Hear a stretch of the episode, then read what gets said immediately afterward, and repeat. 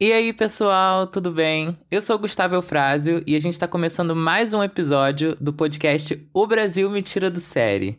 E eu tô aqui, como sempre, com os meus amigos Ju Souza. Salve, salve, galera! E Stefano. Oi, gente, tudo bem com vocês? Para começar o primeiro episódio de 2023, galera. E aí, hein? Uhul! Tamo aqui. Bom, galera, a gente sempre no início fala de ah, esse episódio contém spoiler e tal. Dessa vez é uma situação um pouco diferente, mas de qualquer jeito a gente deixa o aviso aqui, porque a série que a gente vai falar é baseada em fatos reais. Então a gente não sabe o, o nível de que vocês consideram isso spoiler ou não, mas enfim. Inclusive, a minissérie que a gente vai falar hoje é Todo Dia, a Mesma Noite, da Netflix. A série estreou dia 25 de janeiro de 2023 e é dirigida pela Júlia Rezende e Carol Minen. O roteirista é o Gustavo Lipstein. E no elenco a gente tem Thelma Fernandes, Débora Lan, Bianca Binkton, Paulo Gorgulho, Bel Kovarik, Heron Cordeiro, Laila Zaid e várias outras pessoas também. E a produtora é Morena Filmes. Step, fala um pouquinho da sinopse pra gente entender sobre o que essa minissérie fala. Então, em 2013, uma série de falhas de segurança provocou um incêndio na Boate Kiss em Santa Maria, resultando na morte de 242 pessoas. E a partir da visão das famílias das vítimas, acompanhamos sua busca por justiça. Ju, por que todo dia a mesma noite? Bom, então, essa série, ela é, apesar de, de ser feita a partir de um evento real, ela tem a inspiração em um livro. O livro se chama Todo Dia, a Mesma Noite, a história não contada da Bot Kiss, da Daniela Arbex. E, enfim, ela basicamente reuniu histórias de familiares, sobreviventes, é, pessoas que trabalharam na, nas equipes de resgate, de, de saúde, enfim, das pessoas que que estiveram lá para literalmente apagar esse incêndio. Esse nome é um nome muito curioso porque ele demonstra que, apesar de, de tantos anos que já se passaram, a, a sensação que fica para aquelas pessoas que até hoje buscam por justiça é que todo dia aquele 27 de janeiro de 2013 se repete. Então por isso que existe essa, essa sensação de que todo dia é a mesma noite. Bom, falando por mim, porque eu não sei se meus amigos concordam ou não, mas nessa série foi muito difícil é, para mim enquanto eu tava assistindo, foi um trabalho que eu tive que me colocar tipo, mais atenção nisso, é, que foi muito difícil para mim mergulhar na, na parte de, de análise da série, na parte de som, na parte de montagem, por causa da temática, por causa da história, né? Eu acabei focando muito em prestar atenção na história, porque me envolveu e porque é uma coisa que já, já eu lembro de quando aconteceu, então eu tava muito focado nisso. E acabou que foi um pouco mais difícil prestar atenção nesses detalhes que a gente gosta sempre de falar. Mas eu fiz meu esforço e consegui separar algumas coisas e meus amigos também, então a gente conseguiu parar para pensar. Mas é uma coisa que eu acho que talvez outras pessoas também acabem mergulhando dessa forma também na história e, e não prestando atenção em outras coisas. Mas estamos aqui para falar desses detalhes, caso vocês não tenham percebido. E como a gente sempre gosta de começar falando sobre o som, a gente vai fazer isso. Para mim, mesmo nessa, nessa situação que eu, que eu acabei de falar, de, nessa dificuldade de, de fazer uma análise mais fria, uma coisa que me chamou muita atenção foi o som, combinado com a imagem, mas principalmente o som, causando um desconforto na gente é, enquanto espectador, quando os personagens recebiam alguma notícia ou tinham algum impacto. Eles faziam de uma forma que, ao mesmo tempo que a imagem ficava meio distorcida, meio desfocada, ao redor do personagem, é, o som ficava dava uma impressão de vácuo, assim, o efeito sonoro que eles colocaram dava essa sensação de a mente da pessoa tinha desligado e porque tinha recebido essa, esse impacto. Inclusive, um exemplo que eu achei muito bem feito, aconteceu outras vezes na série, mas o que me chamou muita atenção foi quando a personagem da Sil, que é a mãe de uma das, das vítimas, ela entrou na boate um tempo depois e viu o estado que estava lá, os sapatos que estavam perdidos por lá, toda a destruição que tinha acontecido. E aí acontece essa, essa combinação de som e imagem que deixa esse desconforto de você tá sentindo a mesma coisa que ela. Nisso eu bato palmas porque eu achei genial.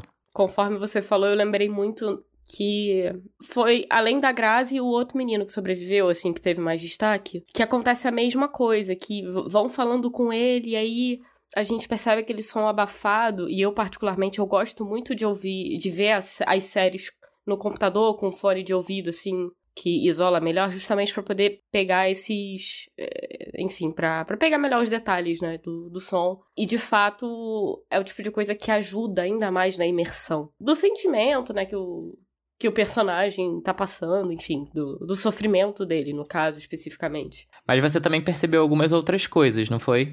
Sim, sim, em relação a som, a, a coisa que mais me chamou a atenção, principalmente no primeiro episódio, foram os sons dos celulares, né? E eles aparecem em três momentos que são, são muito marcantes, né? São muito importantes para o decorrer da história. Mais uma vez, né? Como o Gustavo já tinha falado antes, por ser uma série baseada numa história que, que aconteceu e ela, enfim, os acontecimentos não são tão antigos assim. E, e, eu acho que nesse caso específico é que a gente já era mais velho também, né? Então a gente conseguiu viver aquilo com, com uma proximidade um pouco maior, apesar da, da distância. Mas eu, eu, eu, eu, lembrava muito na minha, na minha mente do, do impacto que a, a, que a galera do resgate teve ao chegar na boate e ouvir vários toques de celular, um, cada um com uma música diferente. E, e, enfim, e aí na tela, assim, 50, 60, 100 ligações perdidas, né, de parentes, de amigos, tentando localizar as pessoas. Embora esse momento que eu tô descrevendo não seja a primeira vez em que essa intervenção sonora do, do, dos celulares apareça, né, porque a primeira primeira vez que tem isso é justamente quando tem aquela imagem aérea, né, Gustavo, que você tinha comentado na, na nossa reunião. Sim, eu vou falar mais pra frente também sobre isso. Então guardem essa informação, é importante. Você, a gente vai vendo as luzes se acendendo e vários toques de celular, no caso de telefone fixo, mas enfim. É, aí tem esse segundo momento, que foi o que eu descrevi anteriormente, né, sobre os, os celulares tocando dentro do, da boate. E por último, na, no segundo episódio, quando o, o Pedro, que é o pai da Mari, entra lá no, naquele ginásio pra fazer o reconhecimento do, do corpo da filha, e aí ele toca o celular, ele liga pro celular dela e ele encontra, a gente ouve o, o celular tocando, né? Isso aí também chamou bastante a nossa atenção. Um outro elemento de som que, que também eu fiz questão de destacar já no final do primeiro episódio, quando começa de fato o incêndio, a banda, é, como é que é? São os guapos. Baladeiros. É, eles estavam tocando Camaro Amarelo, aquela música horrenda. Todo, todo respeito, mas enfim, eu achava um saco essa música. E agora eu fiquei dos, dos, dos, dos.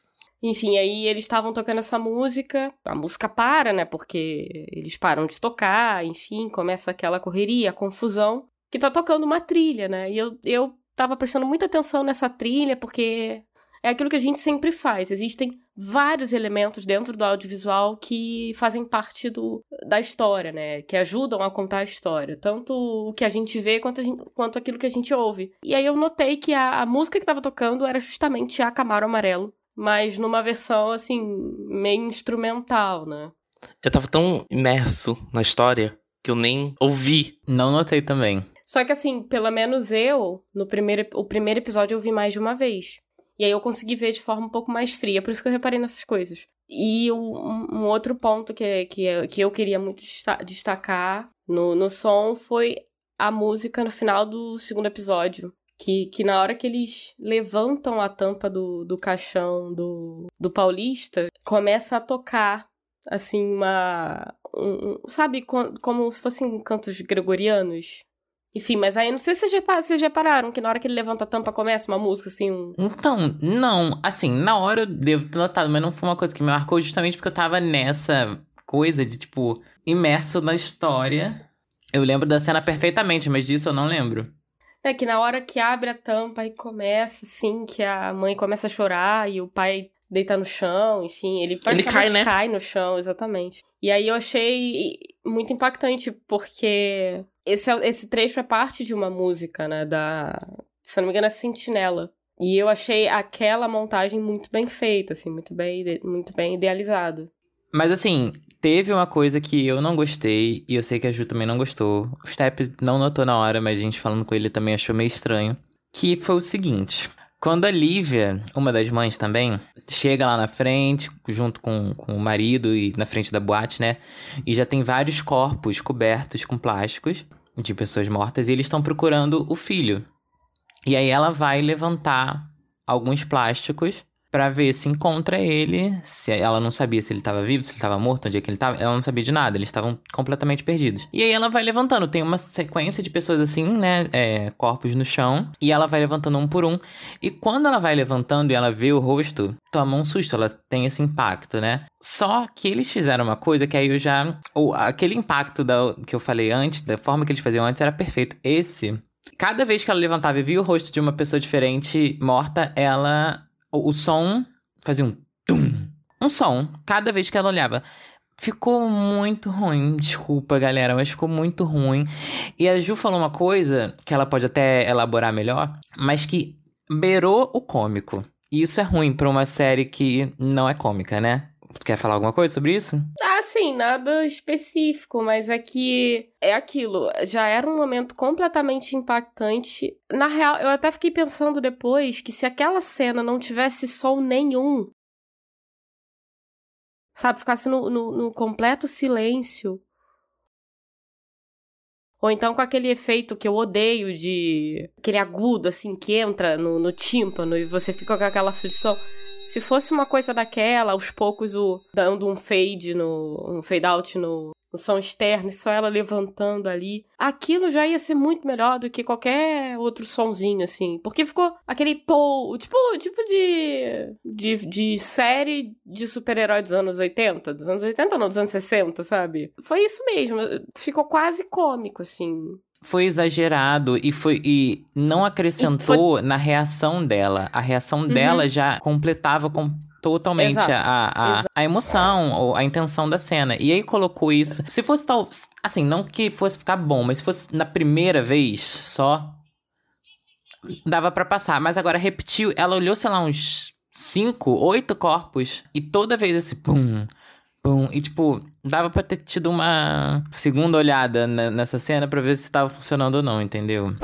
Agora, montagem de cenografia, eu reparei um monte de coisa. Uma delas foi quando a Grazi tava tentando sair do incêndio. Ela começou a rezar o Pai Nosso e mostrava as pessoas correndo. Ali, para mim, eu acho que aumentou a aflição. Não, porque deu uma, uma, uma dimensão maior ao terror que tava aquilo, né? O dela rezando e, a, e, essa oração sem parar com a galera correndo. Tipo, eu também achei bem, bem interessante. Tem a cena da Grazi aí mostra outras coisas. Depois tem o, o Fernando tentando sair da boate. Ali para mim parecia uma cena de terror, porque a luz baixa, piscando, ele todo sanguentado. Mas minha amiga Ju acha diferente. Não é que eu não, não é que eu não acho que tenha sido uma coisa tensa, etc, etc, etc. Mas eu genuinamente esperava que, não, de repente não, de repente vai rolar. E aí, como eu já sabia que não ia rolar, eu vi aquilo assim, eu soltei uma uma leve risadinha.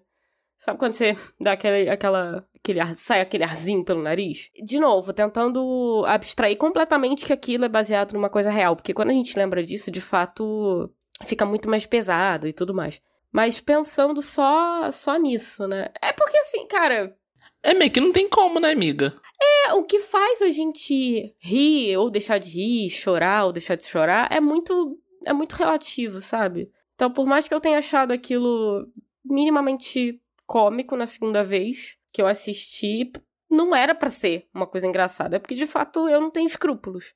A gente sabe o que, que vai acontecer, mas a gente não sabe quem vai se salvar. Só que uma coisa que eu não sei, posso estar errado, se vocês falar, se, se vocês lembrarem, vocês me corrigem, mas eu não lembro da gente ter visto esse personagem antes.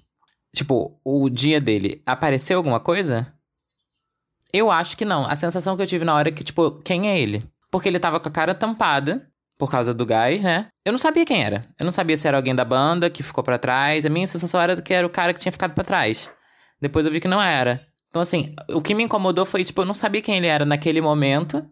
E eu fiquei perdido. Falei, quem é ele? Tipo, ele vai se salvar, não vai. Mas quem é ele? Tipo, eu vi ele, eu esqueci de alguma coisa, eu tô confundindo os personagens, sabe? Isso eu senti essa, essa questão. Claro, é o que vocês estão falando, tipo, sabendo o que, que aconteceu, conhecendo os fatos, né? A gente sabe que é uma sensação, é uma questão horrível. Mas a minha sensação não foi nem de terror, nem de, meu Deus, isso tá meio indo pra um lado de comédia que não deveria. Foi tipo, o que que tá acontecendo, sabe? Porque os outros personagens eu sabia todo mundo. A Marianne, a Graça, todo mundo eu sabia. Mas assim, ele eu fiquei tipo. Eu perdi alguma coisa, sabe? É, foi a sensação que ficou nessa hora.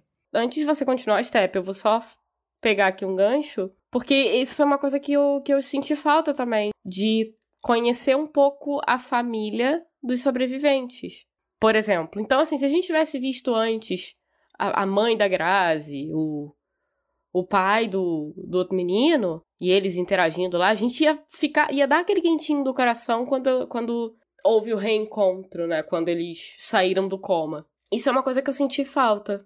Outra cena para mim, que eu gostei bastante, foi quando Rica o Ricardo e a Lívia começam a procurar o filho no estacionamento. E ali para mim é um uma aflição que eu, que eu tinha, tipo, cada vez que eles apertavam, será que é? Será que não é? Aí fazia um barulho do carro, mas não era o carro do filho. Até eles descobriram que o filho tava lá. Aí é nesse momento em que a gente sabe que a história fica ainda pior, porque foi mais ou menos. Aquela cena ali foi muito muito próxima do real. Que os pais dele realmente, na, na, na vida real, eles realmente estavam quase desistindo, já estavam indo embora quando eles acharam. É, e toda a construção da cena desde o início, deles se convencendo de que ele não estava lá, sabe? Isso dá uma dor muito grande, sabe? De que eles sabiam que ele estava. Eles sabiam. Só que eles estavam tentando se convencer de que não estavam. Tipo, ele não, não veio, ele não tá aqui.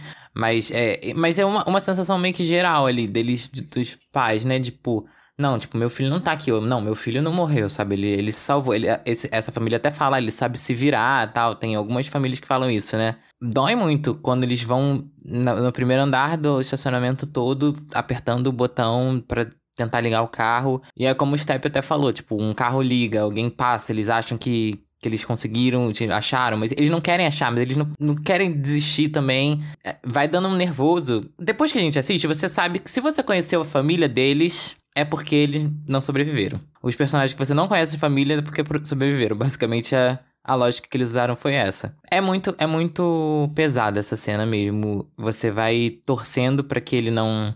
Você entra na, na, na deles, sabe? Você também torce que ele não esteja lá. Você sabe que ele tá a série consegue puxar você muito pra, pra sensação da hora, sabe? Isso eu achei bem interessante. E por falar em, em a série trazer a gente para dentro da história, para mim é uma cena a gente até já comentou na parte de som, né? Que é quando a cidade fica sabendo. Eu achei muito criativo, sai um pouco do, do comum, talvez uma maneira comum de, de mostrar que a cidade ficou sabendo e a cidade toda se envolveu. Talvez fosse pessoas vendo o jornal na TV, as pessoas nervosas na rua, conversas. Mas eles fizeram de uma outra forma. Eles fizeram uma, uma cena aérea, né? Uma, da cidade noturna assim que aconteceu, o drone vai avançando, né? Por cima da, da cidade. A câmera vai avançando e as luzes dos prédios, das casas vão acendendo. Eu achei isso muito legal, porque vai mostrando que as pessoas vão, vão acordando e toda a cidade estava mobilizada, porque ninguém sabia naquele ponto um, o que, que tinha acontecido direito. Dois, quem tava lá, quem tava seguro, quem não tava. Então, assim, as pessoas não sabiam. Qualquer um poder, poderia estar tá lá. Qualquer um poderia ter, ter. Até porque lá é uma cidade universitária, então. Sim, e pequena também, né? E tava todo mundo mobilizado, né? Pra, pra essa festa. Tipo, a cidade toda tava falando sobre isso. E aí se conecta com o que a Ju falou dos telefones, que ao mesmo tempo que a gente vai vendo as luzes das casas acendendo, a gente vai ouvindo os telefones tocando. Então a gente vai entendendo o que está acontecendo, que está todo mundo recebendo ligação, todo mundo está se mobilizando, a cidade inteira, e vai ser isso daqui para frente. Tipo, mudou a cidade. É parte da história da cidade dali para frente. É isso e é o que a gente sabe que realmente aconteceu, né? E por falar em, em, cena aérea também, uma outra que me chamou bastante atenção foi quando tá tendo uma vigília em frente à boate, é alguns dias depois, né? Não sei quanto tempo depois que se eu não me engano é quando eles estão que eles contam, né, os números até 242. E aí quando eles terminam, eles falam lá aquela frase que agora eu esqueci, não tô me lembrando. Vocês lembram? Por memória, por justiça, que não se repita. Que eles estão falando isso, e aí tem uma imagem aérea, vai aparecendo assim a boate de cima, as pessoas que estavam na vigília, e no chão, em frente da rua, né, é, os 242 corpos desenhados no chão, né, das pessoas. Então é uma imagem muito impactante. Porque a gente falando, às vezes não, não parece, mas quando você olha, muita gente. É muita gente, sabe? Então, assim, era uma, uma cena que eu não tava esperando de ver isso, sabe? Um, uma cena tão tão forte assim, dos corpos desenhados e as famílias ali do lado rezando, aliado com essa frase também que é bem impactante. Então, me prendeu muito essa hora. Uma, eu até anotei. Sei lá, achei, achei muito bem construída, não precisou de muita coisa. Eles souberam usar bem os elementos a favor deles, sabe? A cenografia da Kiss foi muito bem feita, tipo, extremamente. Tanto o logo, a boate por dentro, a rua. Por um momento eu até achei que tivesse sido gravada lá. Depois eu, né, eu entendi que não, né? Até porque seria muito insensível. Mas estava tão fiel, tão fiel que me causou essa dúvida, porque é como a gente falou já desde o começo. A gente, quando isso tudo aconteceu, por mais que não, a gente não more nem perto, foi uma comoção no Brasil inteiro. E era uma época que era muito fácil de ter acesso já, né, em 2013, redes sociais, essas coisas. Então tinha, a gente vai falar isso mais, é, vai aprofundar nisso mais pra frente. Era fácil ter acesso a esse material, jornais estavam cobrindo isso o tempo todo e acabava que isso ia pra internet também. Então chegava muito. Então era muito vivo, assim, na minha cabeça, pelo menos, a, essa cena da frente da boate, como, é, como era o logo e tal, essa ruazinha. E quando eu vi, eu falei, gente, a parte de dentro eu lembro muito bem que eu vi em alguma dessas, sabe, simulações que o jornal faz, sabe? Um, umas grades assim que tinham mesmo, que apareciam até nessas simulações, apareciam em vídeos. Eu falei, cara, eles tiveram muito cuidado para refazer o mais fiel possível dentro do que do material que que tinham para analisar, para ver como é que era, né? Mas assim, impressionante. A ponto de eu me questionar, será que eles fizeram lá? Eu fiquei muito chocado, muito mesmo. Uma coisa que a gente já falou, mas eu vou, vou repetir, que foi a dificuldade de, de ver a série como se fosse, assim, tendo esse, esse desprendimento, sabe? Tentando ver como uma obra de ficção, porque era muito complicado, pelo menos para mim foi muito difícil porque toda hora, assim, foi difícil ver porque, claro, é pesado, a gente sabe o que aconteceu de verdade, etc. Mas eu, particularmente, eu, toda hora eu pausava a Netflix para olhar no celular para conferir alguma informação. Ou então, eu tô, tô, até aqui com o livro aberto no meu Kindle, né? O, o Todo Dia, Mesma Noite. É isso que eu ia falar também. Você leu o livro, né? É verdade. Eu li o livro em 2019, foi tipo fevereiro. Eu lembro que eu chorava, mas chorava e chorava e chorava. E uma coisa até que falando de roteiro, né, eu assim, a parte boa do livro é que ele tem muito material, são mais de 200 páginas com relatos de várias pessoas, assim. Vai muito além daquelas três ou quatro famílias que a gente vê mais intimamente na série, né? Uma coisa que eu que, que eu fiquei meio que com pena, né, é que justamente por ser um livro tão tão amplo, é muito bem escrito, eu recomendo fortemente. Então assim, você teria muitas possibilidades.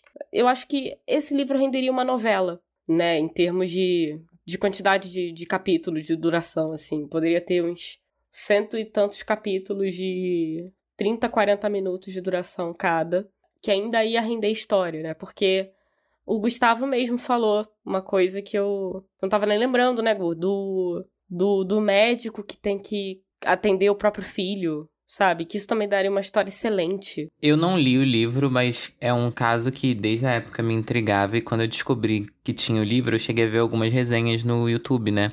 Principalmente a da Bel Rodrigues, e eu vi recentemente uma do canal Ler Até Amanhecer também que contava esses detalhes que é, essas histórias também uma que me chamou muita atenção na época que eu vi esses vídeos foi a desse médico que teve que recebeu essa ligação da filha falando que o filho que o, que o filho dele tava é, tava na boate também e provavelmente tava no mínimo ele tava ferido né no mínimo e ele teve que colocar a sua profissão na frente da emoção. Só que isso na série foi 10 segundos de cena. E eu acho uma história tão, tão forte, sabe? Que eu acho que podia ter sido explorado mais. Não precisava, não precisava ter durado a série inteira, mas assim mostrado um pouco mais, tipo, do filho chegando na, no, no hospital e como que o, o pai dele se portou ali, né? Eu acho que era uma, um caminho que eles podiam ter seguido. E também um outro que eu acabei lembrando agora enquanto a gente estava gravando, que teve um, tipo, um, um superfaturamento, assim, né? Tipo, um aumento das, das, dos preços dos caixões na época. Sim! Tanta gente morreu, e aí o mercado, esse, esse mercado aproveitou isso para aumentar o preço para ganhar, para lucrar. E eu achei tão triste isso, sabe? Tão insensível. E podia ter sido uma coisa abordada na série, até porque a gente vai comentar também que acabou que ficou uma coisa muito série de tribunal depois, né?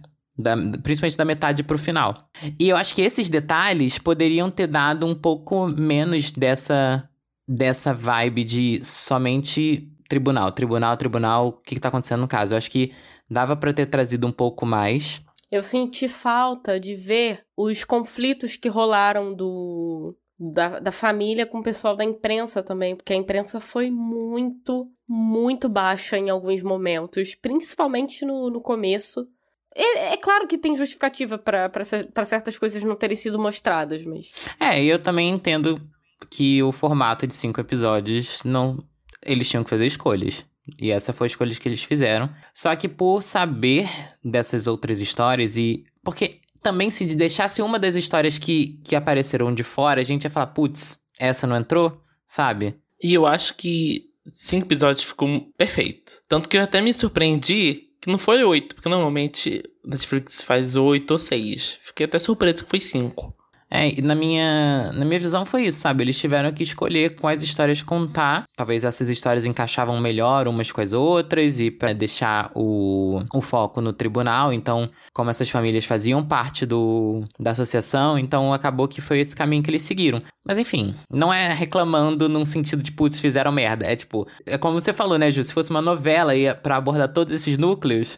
Mas eu acho que nenhuma novela conseguiria, porque são 242 histórias terminadas. É, inclusive, eu não sabia que eles iriam trocar é, os nomes dos personagens barra criar novos personagens inspirados. É uma linha tênue, né? Porque às vezes parece que realmente são personagens novos que foram inspirados em histórias e algumas parece que são realmente aqueles personagens, aquelas pessoas só com outro nome.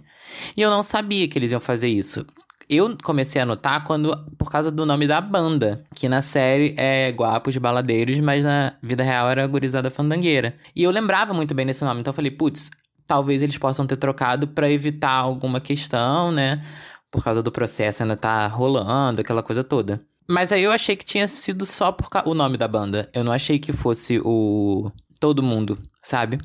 É, tanto que na cena da do hospital, quando os pais da Mari chegam procurando por ela, a recepcionista fala que ela tá viva lá num, num leito tal.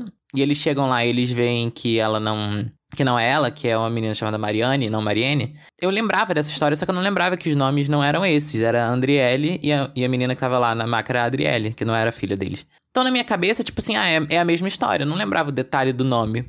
Só depois, quando eu fui ver algumas notícias, que eu notei que os nomes eram outros, que as histórias eram as mesmas ou inspiradas, né? Só que os nomes eram outros. Eu falei, ah, então eles trocaram o nome de todo mundo. Eles trocaram o nome dos personagens, de todos os personagens, não só da banda.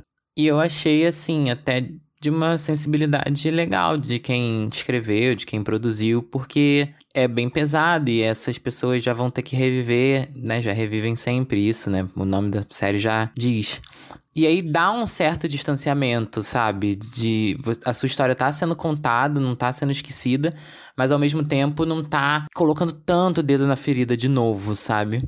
Eu senti falta de mais flashbacks é, em, em, ao longo da, da série, sabe? Porque assim, a gente vê pouquíssimos no decorrer do, dos episódios, mas eu queria ter visto mais, talvez aprofundar mais outras questões. Tem uma hora que a Juliana, que no caso é a irmã da Mari, ela tá com aquela blusa do. Eu acho que era do Iron Maiden, mas enfim, ela tava com aquela blusa de rock, ela fala, tipo, ah, tô pronta. E aí as amigas falam: você vai assim pra Kiss? Pelo que eu entendi, a Kiss de fato não era um lugar pra galera do rock, né?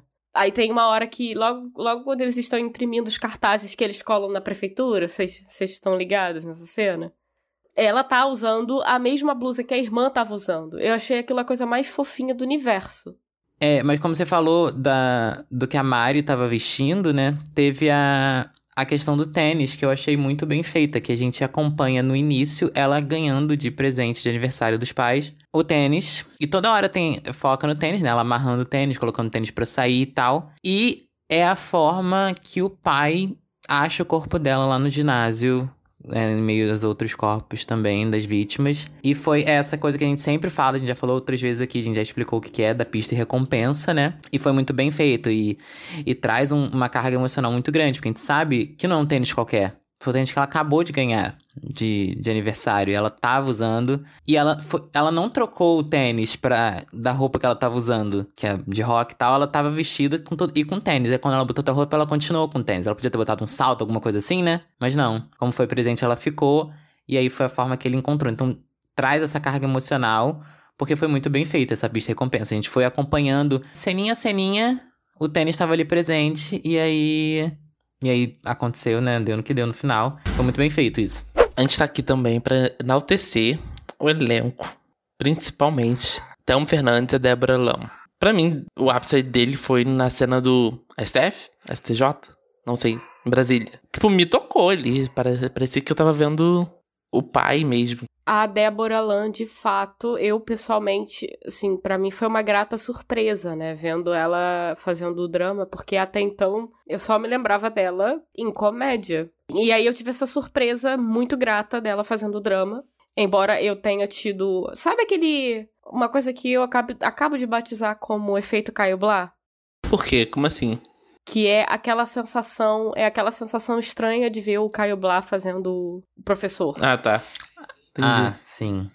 Efeito Caiblar. Gostei do nome. Pois é, eu tive esse mesmo. Esse... Comigo rolou esse efeito Caio Blá com a Débora Lan também, assim, que eu falei, caraca, ela já tá fazendo mãe de família, né? Aí eu até pensei, será que isso é crível? Aí eu olhei assim, ela já tá numa idade que, tipo, beleza, ela pode ser mãe de uma, de uma moça de 20 anos, sabe? Não, e eu quero enaltecer o Leonardo Medeiros, que eu achei ele sensacional. Ele era uma pessoa que a gente já tá mais acostumado a ver, esse, ver fazendo esse tipo de personagem, né? Em contrário dos outros que estão muito mais pra comédia. Mas assim, todas as cenas com ele, de alguma forma, eu não sei se era só. Era a situação dele, claro, mas assim, a história da, dele com o filho que ele perdeu ali na Boate Kiss. Tudo isso me, me tocou de uma maneira que eu não consegui entender. É claro que a atuação dele ajudou muito, né? Porque ele tava muito bom. Nas cenas que ele falava das questões lá de. Legais, jurídicas. Jurídicas, isso. Jurídicas também. Ele falava com sei lá, com uma propriedade, alguma coisa assim. Eu não sei explicar exatamente, mas dos, dos atores, assim, ele foi um dos que mais me, me chamou a atenção. Toda cena que ele aparecia, para mim era impactante. E tanto que nessa cena que ele fala da, da história do filho, que ele estava doente, o filho voltou da, da Austrália, e se ele não tivesse vivo, o filho estaria vivo. Nossa, chorei, que é uma beleza sobre isso.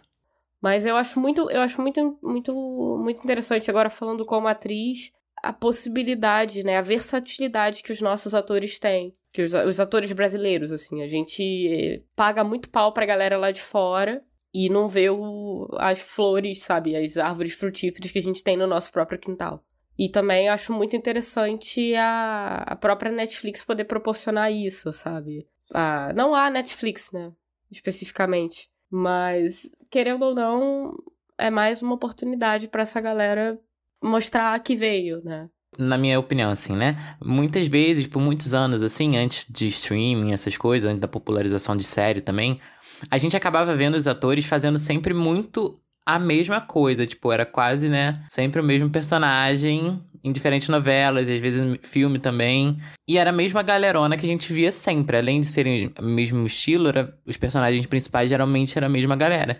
E aí eu sinto que a série deu uma uma chance de a gente ver outros atores super talentosos também, tanto galera nova quanto galera que já tá aí um tempão. Só que sempre ficava mais em segundo plano, em outros núcleos assim. E agora a gente consegue ver essas pessoas em, em papéis de destaque, né? Eu acho isso muito legal. Não, uma coisa que o Step falou que ficou na minha cabeça, amigo, é que você não, nunca esperou ver aqueles atores lá reunidos, né? Como é que é isso? Fala um pouco mais disso. É porque normalmente, quando a gente é noveleiro, assim, a gente sempre vê umas caras carimbadas. Até em série no Netflix mesmo. Isso é mais no internacional, né? Aí chega esses atores fazendo esses personagens, eu acho que é fascinante, é falando agora mais de forma um pouco mais técnica, é meio que senso comum, e eu já ouvi mais de uma vez que, tipo, que não é só não é só, não é evidência anedótica que isso é, é tem sim um fundo de verdade, é muito mais fácil para os atores da comédia fazerem a transição pro drama do que o contrário. Uhum, um ator dramático fica mais complicado para ele fazer uma cena tipo super engraçada, assim, sem soe forçado do que É porque o timing da comédia tem isso também. É muito específico. Ele é muito específico. Se a pessoa não tem, é muito difícil ela fazer uma parada que não fique forçada. O drama, uhum. claro que tem suas, suas nuances também. São técnicas diferentes. Mas não né? tem essa questão do timing, sabe? É outra técnica, pois é. É essa sensação que eu tenho também. Se você pensar que a gente tá. A gente. A, assim, a escola tradicional de atuação é muito pega muito mais pro para um naturalismo, para um realismo, né? A comédia, apesar de, de a gente ver a coisa um pouco mais formatada no geral, na, principalmente nas produções brasileiras, a gente sabe que na comédia é possível que, por exemplo, exista uma, uma gênia estagiária, sabe? A comédia, ela, ela tem essa tem um pouco mais de liberdade, né? De, de extrapolar um pouco mais do que a, as séries mais as, não série, não só série, né, mas as produções mais dramáticas, né? Elas são muito mais dentro de uma caixinha, de uma casinha assim. E assim, não é tipificando como coisa boa ou ruim, mas é um fato. Talvez por isso os, os atores de comédia, eles tenham eles já, já são um pouco mais expansivos. Então é muito mais fácil que eles sejam, entre aspas, podados, né? Em que tirem as rebarbas, aparem as arestas do que fazer um cara que tá lá naquele formatinho mais preso na caixinha expandir, aumentar. Mas agora falando um pouquinho da escola já de Picon de atuação. É, Ai, obrigada. Como que vocês encararam a questão do sotaque? Então, antes de começar a gravação, eu tava vendo entrevistas dos sobreviventes. Aí, eu lembrando como que era o sotaque e tal, não senti diferença. Mas meu irmão, que viu só o primeiro episódio, não gostou. Pois é, eu pessoalmente. Agora eu vou, vou me gabar, porque eu também estudo letras. e eu sentia algumas inconsistências em alguns fonemas específicos. Porque, sei lá, eles, eles falavam, faziam o R de um jeito numa. Às vezes, uma mesma palavra ela era dita de formas diferentes pelo mesmo ator ou até por atores diferentes, o que também é esquisito, né? Porque é claro que o meu sotaque, a minha variação linguística, vai ser, não vai ser exatamente a mesma do Gustavo e do, do Step, embora a gente tenha crescido no mesmo lugar, no mesmo, na mesma redondeza, né? Na mesma vizinhança. Só que ainda assim, tem algumas palavras que, poxa, você não espera que o cara vá falar porra numa cena e na cena seguinte vai falar porra, puxando aqui do final da garganta, sabe? E olha que eu vi que, que, que na preparação eles tiveram prosódia, né? Enfim, imagino que tenha rolado um trabalho também com fonoaudiologia para tentar aproximar a questão da variação linguística da, da galera ali lá de Santa Maria. Mas é que justamente por serem pessoas não gaúchas fakeando um sotaque gaúcho, não, não tem como ficar perfeito, né? Só que, por outro lado, eu conversei com uma amiga minha que é gaúcha, ela não é de Santa Maria, mas é de uma cidade próxima, e ela falou que, assim, eles claramente estavam fazendo um sotaque gaúcho do, do interior, né? Porque tem variação, né? Obviamente vai ter a, essa variação, né, do interior para uma cidade maior, de Porto Alegre, outra história e tal. E aí essa minha amiga especificamente falou que ela não se incomodou, que para ela, não, tipo assim, ela achou, achou ok. Ela também achou a mesma coisa, ela sentiu algumas inconsistências, mas no geral foi de boa. Então eu acho que é muito mais. Foi muito mais uma implicância minha por saber que aquelas pessoas não eram gaúchas e estavam fazendo um sotaque gaúcho do que uma coisa que de fato incomodaria um gaúcho autêntico, né? Porque é aquilo, até vou dar o exemplo da Jade de novo. A gente aqui do Rio que fala com esse sotaque, quando a gente escuta a Jade falando com um sotaque que não é o dela, a gente nota porque a gente tá acostumado, a gente escuta todo dia. Talvez se você pegar uma pessoa de outro estado, ela consiga fazer essa, tipo, putz, não tá tão parecido, mas não incomode tanto. Pode ser que seja um pouco isso. E acabou que, nesse sentido, eu senti essa, um pouco desse, desse incômodo. Mas no caso, é, pessoas de lá não sentiram tanto. Então, assim, enfim. Acho que varia também de cada ator e como cada não, um e, e... faz um sotaque que não é o deles. Agora eu acho que a gente pode pode sair do ficcional e finalmente ir pro real, 100% real. Como é que, como é que foi para vocês o né, aquela, aquela virada, né, do dia 26 pro dia 27 de janeiro de 2013. Vocês se lembram de muita coisa? Vocês não lembram de nada? Como é que foi? Eu não lembro de nada. Parece que eu apago a minha, minha memória de algumas coisas, sabe? Não lembro como eu recebi a notícia. Tipo, não lembro como eu vi. Se foi jornal, se foi internet, não lembro. Mas eu lembro muito da repercussão.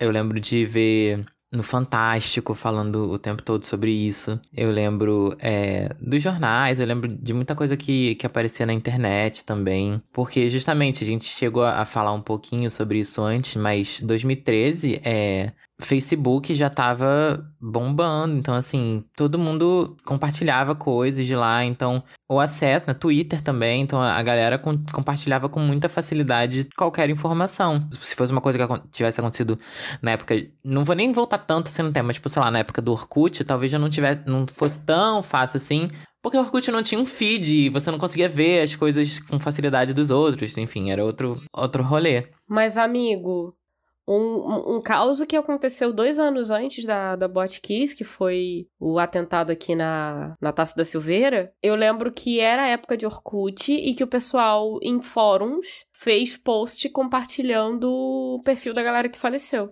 Não, eu não tô falando que não tinha, tô falando que assim, o tempo vai passando, né? vai ficando mais fácil, porque o compartilhamento em Facebook e Twitter era muito mais rápido de chegar nas outras pessoas. Você recebia coisas de pessoas que você nem conhecia, sem sim, ter que sim, ir sim, atrás. Tipo, Orkut você tinha que é, entrar é, num é. fórum, você tinha que ir até, sabe? No Facebook não, você recebe. Até hoje, né? Tipo, Instagram, você recebe as coisas, você não precisa fazer muito, muito esforço. Então acaba que, que foi uma parada que eu me lembro com, com bastante clareza, né? De várias coisas que aconteceram na, aconteceram na época. Principalmente de, de da, da cobertura da mídia, assim, no dia seguinte incessante. Qualquer canal que você colocava tava falando sobre isso. E as notícias chegando de pouco a pouco, então. Teve uma pessoa específica que descobriu que a irmã estava na, na, na boate, só que ela não sabia se a menina estava viva ou não, porque as pessoas, as próprias pessoas que estavam lá iam tirando foto e postando na, no Facebook.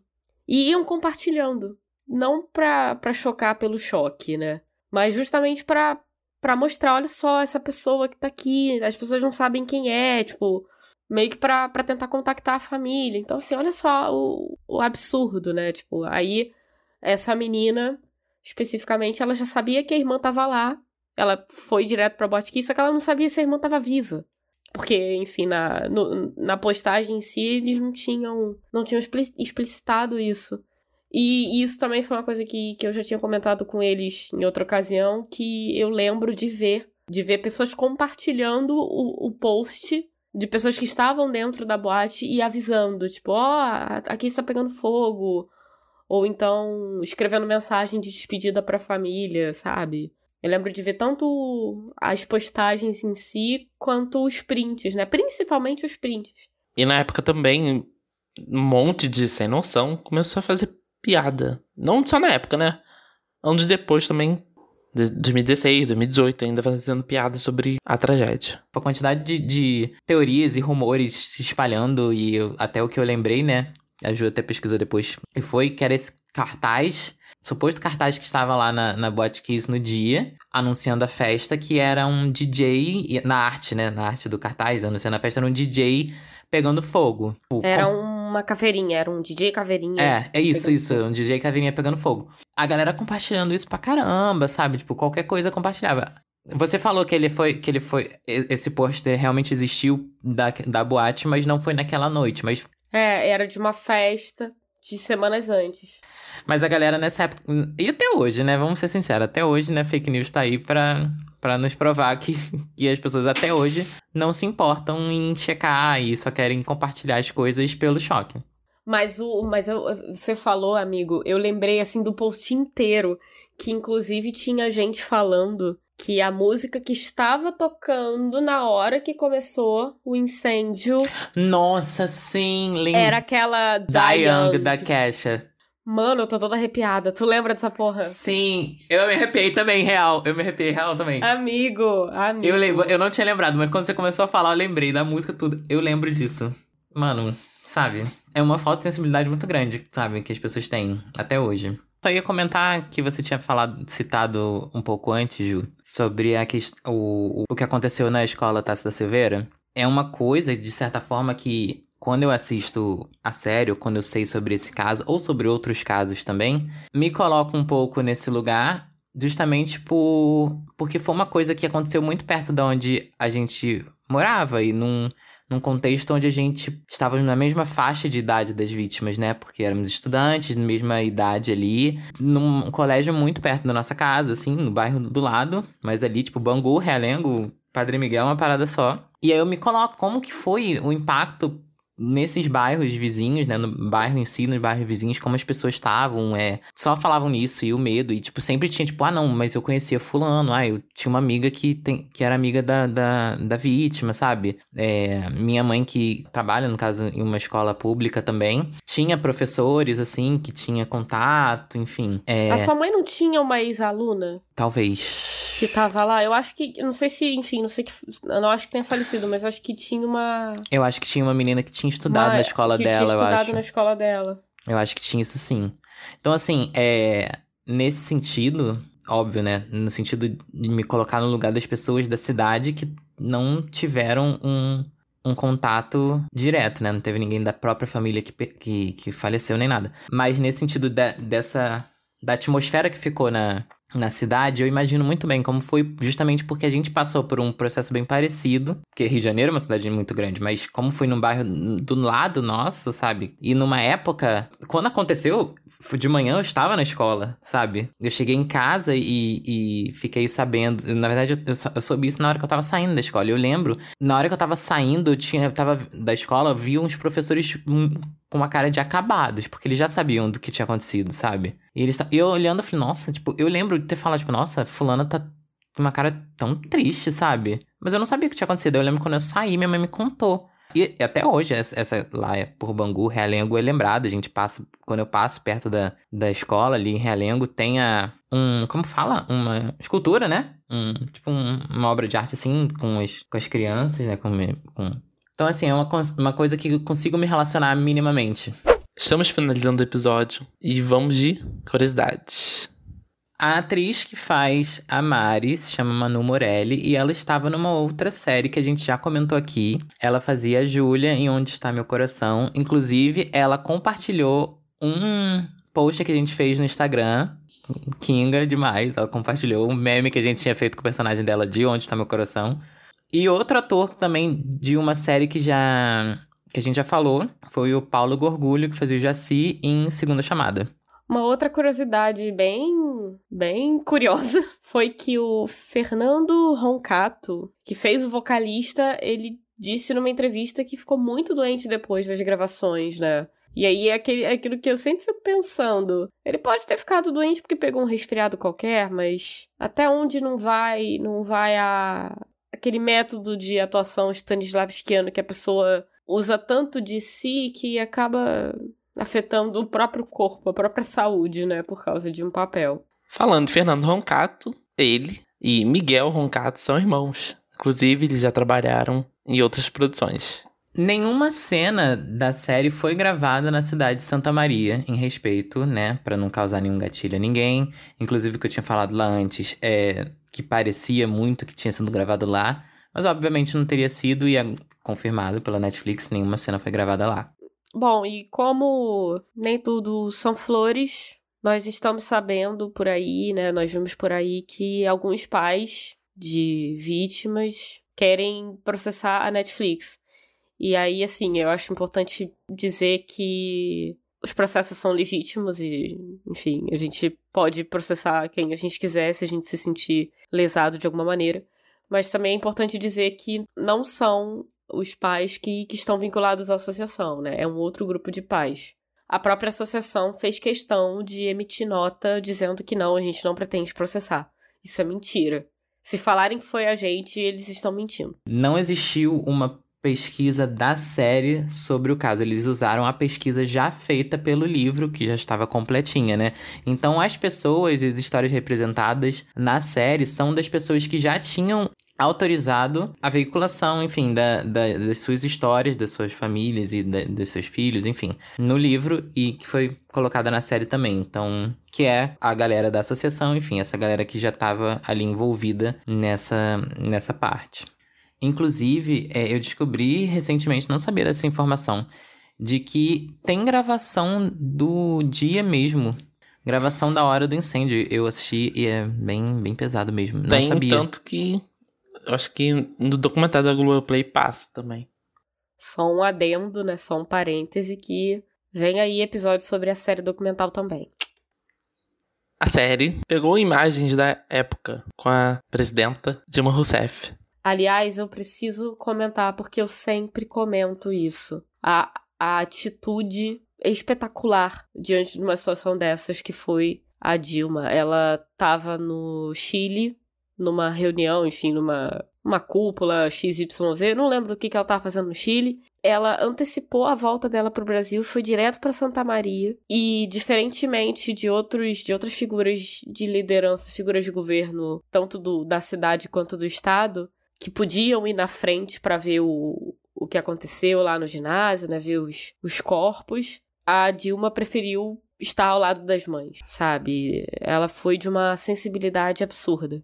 E a última curiosidade é que os atores não tiveram contato com as pessoas que eles estavam, entre aspas, interpretando, né, as vítimas da vida real, até duas semanas antes da estreia, porque eles não queriam comprometer a performance na série. E, enfim, tem algumas matérias na internet mostrando que teve esse encontro depois, né, recentemente, mas que eles preferiram manter esse distanciamento para não interferir.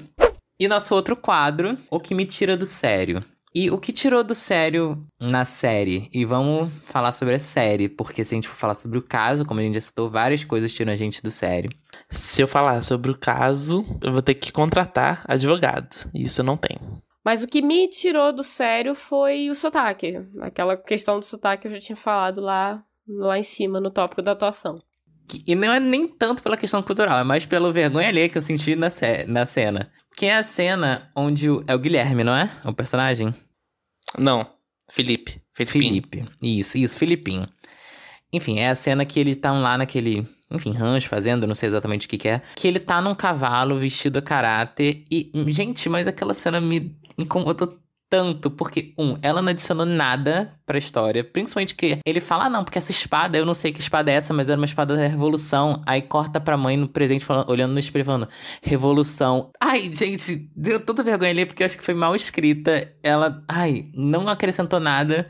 Eu achei que depois desse momento a mãe ia se revoltar ia fazer realmente uma revolução, ia mudar tudo, mas não. A Jo até citou que isso pode ter sido um estranhamento por não terem outras cenas mostrando esse passado das pessoas, né? Mais flashbacks, como ela já tinha até comentado. Mas me incomodou tanto essa cena na hora que eu tava vendo, porque ela não levou a lugar nenhum, ela não veio de lugar nenhum, ela só causou vergonha alheia. Podiam ter mantido ela de fora. Me irritou muito, me tirou do sério. E Step, por mais que você não tenha advogado, falando sobre a série, alguma coisa é, te incomodou assim? Não, não a ponto assim, tipo, odiarem assim. Enfim, estamos encerrando, né, gente? Estamos. Tá, deixa eu encerrar então, deixa eu encerrar. Já que um falou da curiosidade, o outro falou do que me tira do sério, eu nunca falo nada, porque eu fico igual a madame aqui. então, pessoal, a gente já tá se encaminhando pro final. Eu sei que o papo hoje estava muito bom. A série é realmente muito boa, dá muita discussão, muito pano pra manga, mas o que é bom sempre tem um final, já dizia o poeta de Ferreiro. Mas é isso, eu espero que vocês tenham gostado e, claro, eu não posso me esquecer. Não sei se vocês acompanharam nossas redes sociais aí nas últimas semanas, mas já tivemos novidades. E aí, Stefano, você quer falar um pouquinho sobre a, a, a sua novidade? Gente, escutem Fora do Ar, que é é um quadro, pode ser um quadro. É um Não, quadro, né? são novos quadros do canal, do, do, do podcast. Do canal é ótimo, né? Do Tô canal. no YouTube, tô lá no YouTube ainda. Que cada um de nós vai ter episódios solos. Fiquem tranquilos, esses vão continuar, esses episódios principais, assim, falando sobre série, vão continuar. É o nosso carro-chefe, a gente não vai largar a mão deles, até porque a gente gosta de fofocar juntos aqui. Mas a gente decidiu também cada um ter pra falar de mais temas, pra gente conseguir abranger mais coisa. E o Step vai ter esse sobre TV brasileira. Eu vou falar sobre filmes. Na verdade, eu vou colocar eles para competir entre si. Ih, rivalidade no cinema nacional. Rivalidade cinematográfica, é, gata. Que se chama Bora pro Fight, duelo de filmes. E a Ju vai ter um sobre documentários, né? Qual o nome do seu? Brasil.doc. Então fiquem ligados no Fora do Ar, Bora pro Fight, Brasil.doc e nos nossos episódios principais também. E sigam a gente nas redes sociais. Fala pra gente qual é a rede social, Ju. Arroba BR Metira do Série. Tudo junto sem acento. E é isso, vamos se despedir. Dá beijo pra galera. Tchau, gente. Beijo a todos, a todas e todes. E é claro, né? Eu acho que a gente deve encerrar desejando muita força, muita luz às famílias dos sobreviventes, do, enfim, das vítimas e dos sobreviventes, aos sobreviventes e esperar que a justiça seja feita, né, galera? Porque eu acho que isso aí é, no, no momento, é a coisa mais urgente que a gente tem, e é isso. A crueldade que essa espera e essa falta de, de solução e encerramento para essas famílias é, é, muito ruim e precisa acabar. Então a gente está na torcida, obviamente, pelo melhor que puder acontecer. Justiça por todos. Então um beijo, até a próxima. Tchau!